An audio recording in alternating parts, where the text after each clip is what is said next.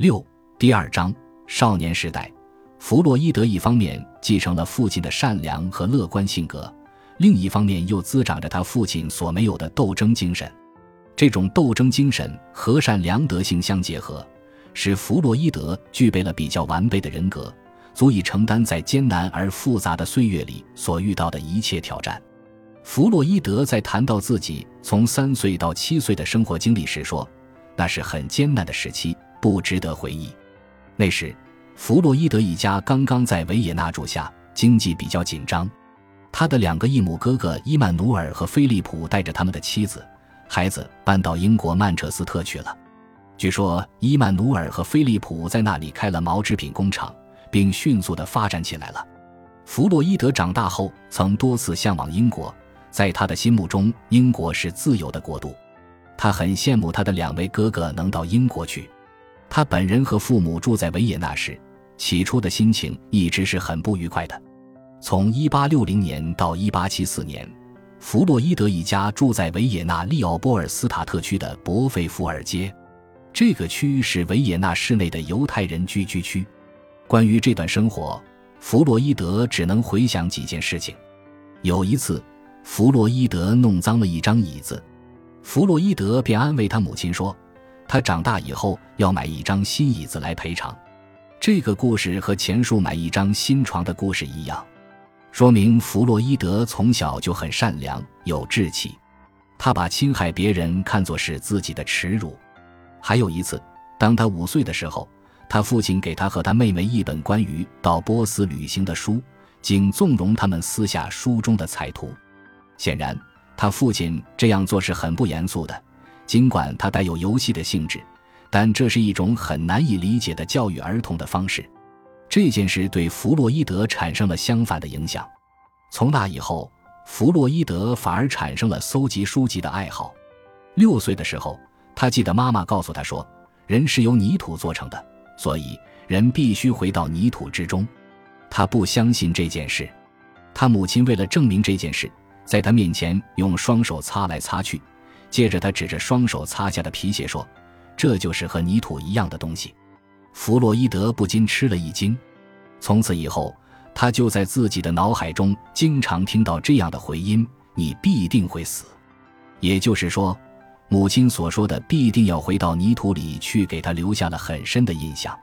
弗洛伊德七八岁的时候，在父母的卧室里撒尿，他爸爸为此叹息道：“这孩子一点也没出息。”这是对弗洛伊德的精神上的一次打击。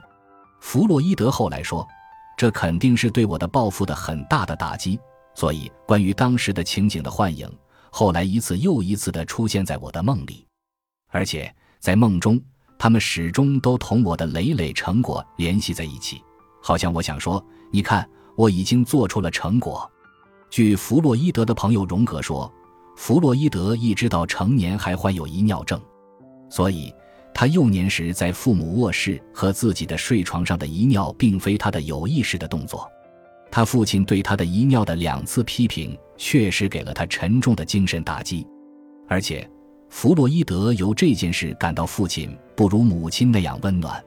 在十岁以前，弗洛伊德是在家里受教育的。自从弗洛伊德离开母亲的怀抱以后，负责对他进行教育的一直是他父亲。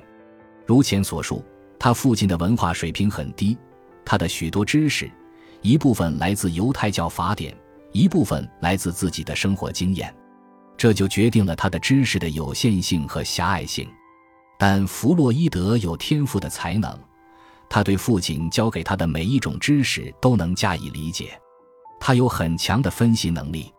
在这种家庭教育中，弗洛伊德与父亲的关系比以往更深了。如果说在这以前他们之间只有父子感情，那么此后他们就有了师徒感情。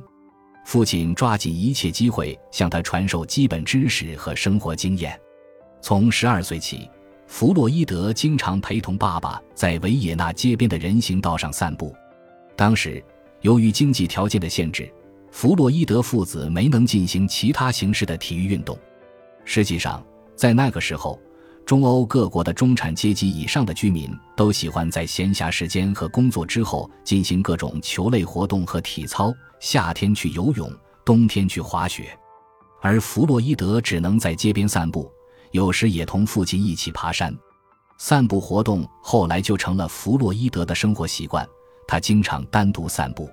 在维也纳大学学医时，散步是他的最主要的爱好。弗洛伊德也慢慢学会了游泳和滑冰。他一旦学会，就反复地抓紧时机进行实践。